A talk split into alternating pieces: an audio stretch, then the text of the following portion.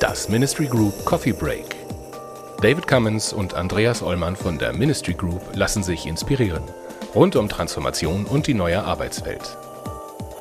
In der heutigen Folge sprechen Andreas und David mit Christoph Zohlen über Angst und Führung.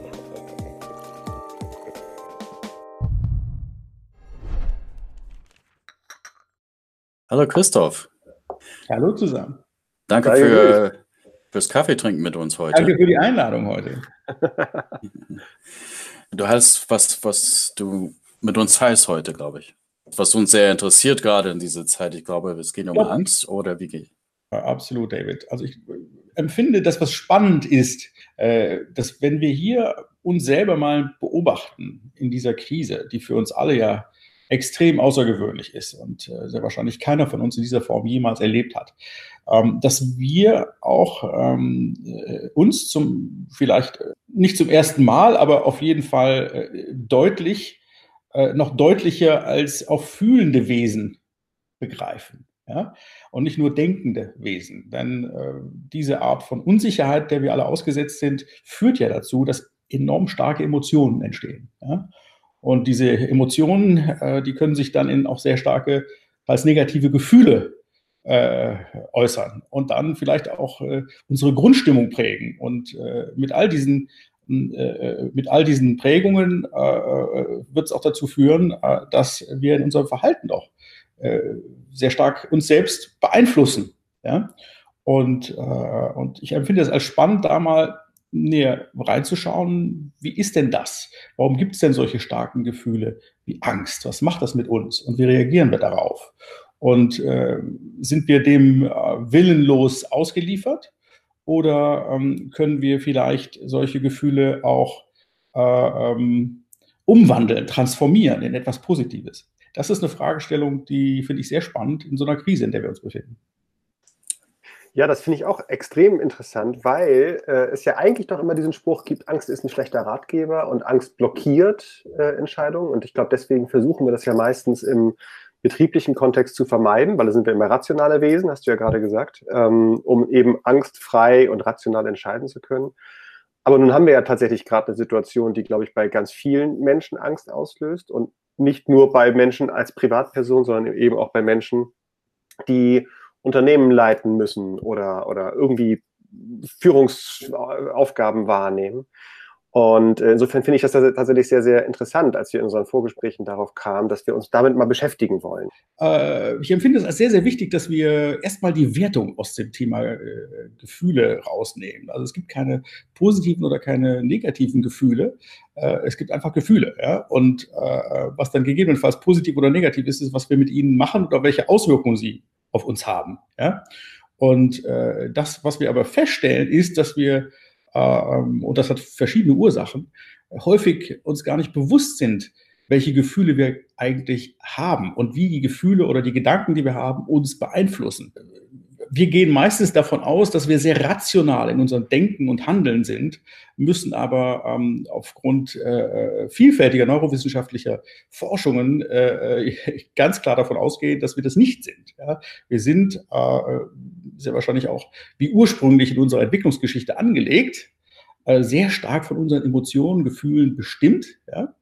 und äh, treffen dann auch Entscheidungen, die entweder rational oder irrational sind. Die Frage ist natürlich, wie vorhin gestellt, sind wir dem willenlos ausgeliefert oder können wir es dagegen tun? Und was können wir dagegen tun? Und da ist es einfach spannend, sich mal anzuschauen, wie funktionieren wir denn? Also wie entstehen äh, ähm, äh, Gefühle und, äh, und auf Basis dieser Gefühle, wie entscheiden wir uns? Ja? Da gibt es zwei Bereiche, die in dem Zusammenhang eine sehr, sehr große äh, Rolle spielen. Das ist einmal das limbische System, der Hippocampus und in der Mitte, äh, man sagt immer, das ist der älteste Teil des Gehirns, die Amygdala, die eigentlich dafür verantwortlich ist, sehr, sehr starke Emotionen zu verarbeiten, ja, egal in welche Richtung. Ja. Und dann gibt es unseren präfrontalen Kortex, der für unser rationales Denken verantwortlich ist. Also es sind jetzt zwei Bereiche, die eine sehr, sehr große Rolle spielen in der Art und Weise, wie wir uns entscheiden, wie wir uns verhalten. Ja.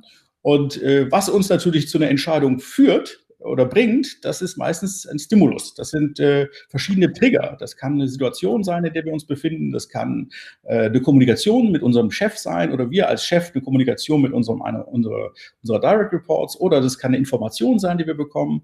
Aber es kann natürlich auch unser Verhalten in einer Krise wie Covid-19, Corona äh, sehr stark beeinflussen. Und das, was passiert halt als allererstes ist, dass das unmittelbar sofort auf unsere Amygdala einwirkt. Und jetzt gibt es zwei Möglichkeiten, über die wir sprechen wollen, nämlich einmal die Möglichkeit, wovon wir ja gerne ausgehen wollen, dass wir nämlich rationale Entscheidungen treffen. Das heißt, dass wir uns rational verhalten äh, und dass wir also rational kommunizieren, dass wir rational zusammenarbeiten oder rationale Entscheidungen treffen. Das ist das eine. Äh, oder äh, dass wir uns irrational verhandeln, verhalten. Also dass wir den typischen Reaktionen äh, der Amygdala folgen, nämlich Fight, Flight oder Freeze. Ja? Und, äh, und wie ihr seht an, dem, an dieser Grafik, dass äh, offensichtlich äh, beim zweiten, bei den irrationalen, beim irrationalen Verhalten, die Entscheidung nicht über den präfrontalen Kortex läuft. Und das ist ja interessant. Warum ist denn das so? Ist das in dem Moment betäubt? Oder, oder äh, wieso können wir keine rationalen Entscheidungen treffen? Das ist halt so, dass im Grunde genommen für die Verarbeitung im präfrontalen Kortex ein ein Stück weit auch eine Achtsamkeit, eine Klarheit, eine Wachsamkeit oder eine, eine Aufmerksamkeit erforderlich ist, so dass also äh, eines nicht passiert, nämlich dass die Amygdala äh, mit ihren Reaktionen und mit ihren biochemischen Prozessen fast schon den präfrontalen Kortex lähmt, sagt die Wissenschaft. Ja? Und äh, das Verhalten, das äh, dazu führt, ist im Grunde genommen entweder äh, eine Achtlosigkeit oder es ist etwas, was wir sehr häufig das sogenannte Autopilotverhalten nennen, dass wir also gar nicht mehr wirklich rational äh, darüber nachdenken, was wir eigentlich tun, sondern dass wir von unseren Gefühlen, von unseren Emotionen überwältigt werden. Und dass diese Emotionen, diese Gefühle äh, dazu führen, dass wir entweder in den Kampf gehen, das heißt also, dass wir beispielsweise äh, äh, aggressiv werden, äh, und das kennen wir ja im beruflichen Kontext äh, sehr genau, dass wenn Leute unter Druck stehen, dass sie sehr häufig aggressiv werden, äh, dass wir die Flucht ergreifen, dass wir uns also zurückziehen, dass wir versuchen, uns, ich sag mal, vor dem, vor dem Problem zu verstecken, ja, oder dass man fast schon nicht mehr in der Lage ist zu reagieren, dass man in einer, in einer Art Schockstarre ist, dass man also freeze, den äh, Freeze-Zustand hat und überhaupt nicht mehr in der Lage ist, irgendetwas zu tun. Und das ist die Frage, äh, natürlich, äh, wie kann man das verhindern? Und wie ihr schon an dem, an dem, in dem ersten Fall seht, das äh, Wesentliche, die wesentliche Aktivität, die uns hier weiterhelfen kann, ist die Achtsamkeit, ist das Thema Mindfulness, Achtsamkeit.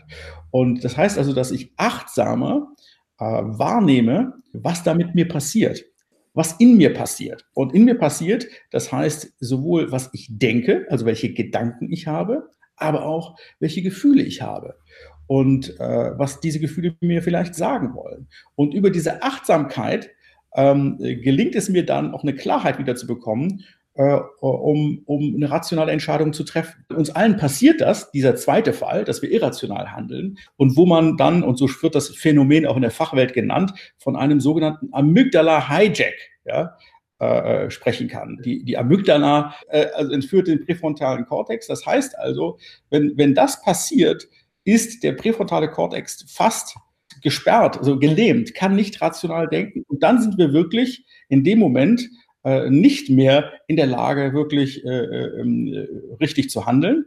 Äh, und, und dann fügen wir uns selber Schaden zu.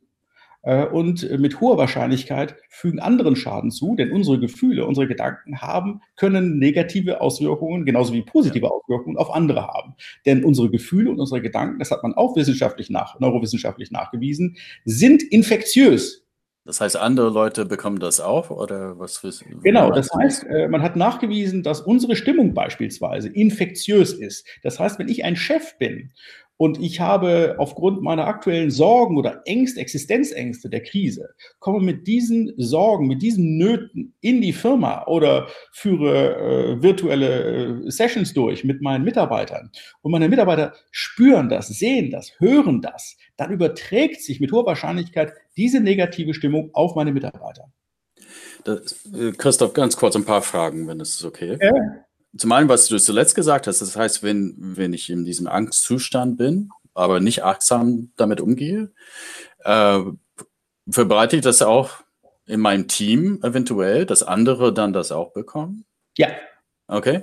Und ähm, ich habe auch in, äh, in, in, in meiner Forschung in den letzten äh, Jahren und so, weil das Thema mich auch sehr interessiert, äh, auch verstanden, dass so in diesem Zustand, wo der äh, Amygdala aktiver ist, dann ist Lernen auch schwerer ja, man ist wirklich gelähmt. Das kognitive Denken ist gelähmt. Wir sind nicht in der Lage, kluge Entscheidungen zu treffen. Und man hat das mit, also es gibt eine Vielzahl von Studien, die das nachgewiesen haben, dass halt, wenn so ein Amygdala-Hijack vorliegt, wenn so eine äh, Entführung des präfrontalen Kortex durch die Amygdala äh, äh, entsteht, dass man dann quasi, äh, dass die Fehlerrate extrem steigt, ja, äh, und einfach äh, die falschen Entscheidungen trifft.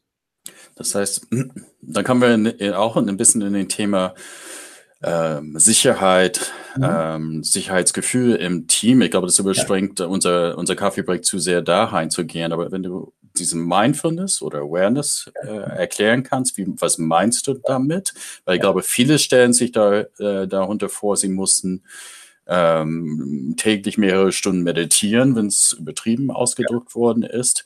Ähm, oder ich kann mir auch vorstellen, oder was ich auch äh, gehört habe, es geht auch darum, die Gefühle überhaupt zu fühlen. Oder wie genau. würdest du es ausdrücken? Absolut, das ist richtig, David.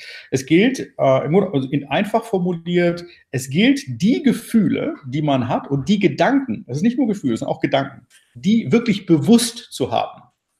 Und, äh, und warum sage ich das? Ich sage, das, das ist so zentral, weil der Mensch in der Regel sich dessen fast überhaupt nicht bewusst ist. Er, in der Regel weiß er nicht wirklich in dem Moment, wo es passiert, was er fühlt oder was er denkt.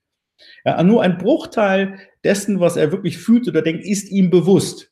Ja, so. Und damit, das ist die, ich sag mal, das ist die nicht so gute Nachricht. Die gute Nachricht ist aber, dass wir diesen Teil erheblich vergrößern können. Ja, und wir können ihn vergrößern, indem wir uns mit Achtsamkeitstechniken und die Meditation, zum Beispiel Atemmeditation, da gibt es verschiedenste Meditationsformen, äh, die dienen dazu, praktisch meine Achtsamkeit, meine Fähigkeit, meine Konzentration, meine Fokussierung ja, zu erhöhen und nicht nur das achtsamer wahrzunehmen, was, äh, was um mich herum stattfindet, sondern das auch, was in mir stattfindet. Und in mir finden statt Gefühle und Gedanken. Und warum? Jetzt könnte man ja sagen, ja, das ist ja schön und gut, dann weiß ich halt ein paar mehr Gedanken oder Gefühle. Warum ist denn das so entscheidend? Es ist entscheidend, weil wir gerade diesen Mechanismus gesehen haben. Denn wir können uns nicht gegen Gefühle oder Gedanken wehren. Die kommen.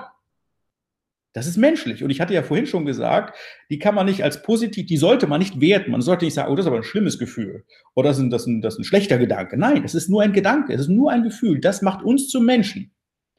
Entscheidend ist, was wir dann in dem Moment der Achtsamkeit, wo wir dieses Gefühl wahrnehmen, wie zum Beispiel Angst, Existenzangst, dass ich sage, ich empfinde gerade Existenzangst. Natürlich nicht laut, sondern das kann ich mir selber leise sagen, stumm sagen. Existenzangst. Und das gibt mir in dem Moment der Klarheit und Achtsamkeit die Möglichkeit, eine Entscheidung zu treffen. Nämlich die Entscheidung, wie gehe ich mit diesem Gefühl um? Folge ich jetzt diesem Gefühl und finde Evidenzen, also finde Beweise dafür, dass meine Existenz gefährdet ist und drehe mich immer mehr in diese Existenzangst und gehe dann, treffe mich mit meinen Mitarbeitern und verkörpere diese Existenzangst. Oder das wäre der Amygdala-Hijack. Oder ich sage, ich, ich, ich nehme wahr, dass ich Existenzangst habe und das ist auch ganz normal in einer solchen Situation. Möchte ich dieser Existenzangst folgen? Nein, ich möchte dieser Existenzangst nicht folgen. Ich möchte ein guter Chef sein und ich möchte positiv in die Zukunft denken, weil das gibt mir und meinen Mitarbeiterinnen und Mitarbeitern die Kraft, nach vorne zu schauen. Und deshalb möchte ich, ohne mich zu verstellen, ja, denn ich möchte authentisch bleiben, möchte ich diese Existenzangst überwinden und möchte, wenn ich mit meinen Mitarbeiterinnen und Mitarbeitern spreche, möchte eigentlich den Eindruck erwecken, dass es Grund gibt, auch zuversichtlich in die Zukunft zu schauen. Ja, sehr schön. Ist es tatsächlich schon äh, ein bisschen vorbei. Das Thema ist extrem wichtig. Äh, also müssen wir unsere Gespräche fortführen. Vielen Dank für, für die Impulse und äh, freue mich auf das nächste Mal. Sehr gerne, David und Andreas. Vielen Dank für die Einladung. Danke dir, Christoph. Das war die aktuelle Folge aus unserer Reihe Coffee Breaks. Andreas Ollmann und David Cummins von der Ministry Group diskutieren hier mit wechselnden Gästen die Herausforderungen im Kontext von New Work, digitaler Transformation und Leadership. Die Ministry Group berät Organisationen seit über 20 Jahren zu Aufgaben im Spannungsfeld zwischen Kommunikation, Technologie und Organisationsentwicklung. Mehr Infos gibt es auf ministrygroup.de.